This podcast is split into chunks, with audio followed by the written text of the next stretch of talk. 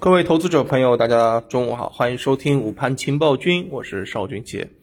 今天沪指早盘是震荡走低，创业板指呢也是冲高回落，当中啊题材相关的这个中证一千指数呢一度是跌超了百分之二。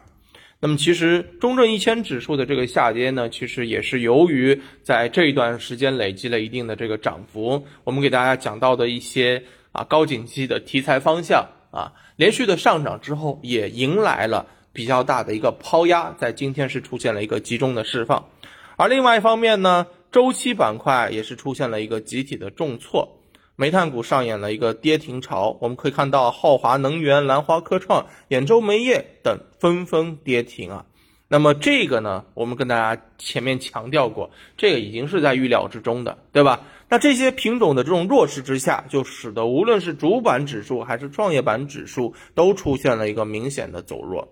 那么今天它风电的板块呢，依然是保持着活跃，但是个股是有所分化的。大兴重工、天顺风能这些涨停，并且呢是创出了历史的这个新高，而这些上涨的一些品种，一方面啊有业绩的支撑，另外一方面呢也是资金分化之后的一个选择啊。那么我们在此前也跟大家讲过了这种分化的预期啊，不知道大家是否有做好准备啊？那么另外一方面呢，在消费股当中啊也出现了一些啊明显的这个走强，而这些呢其实跟三季报是密切相关的。比如说啊，像这个银价贡酒、千和味业啊，公布了这个三季报，出现了这种涨停。那么除此之外啊，其他的个股基本上都是一个飘绿普跌的一个态势了。早盘呢，近三千三百家上市公司是飘绿收跌的。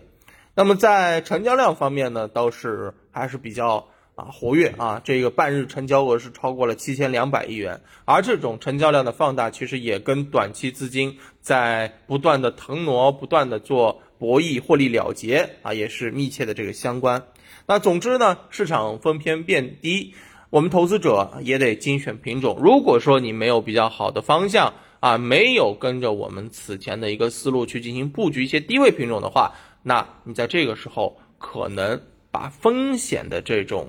提前准备，或者说是啊，这种意识就得好好的表现一下了啊。那整体市场的一个弱势啊，但是我坚信跌下来的同样是机会。那么在这个时候呢，如果啊已经把仓位降的比较低了，你就要看是否在下一个阶段又有一些回落到位的品种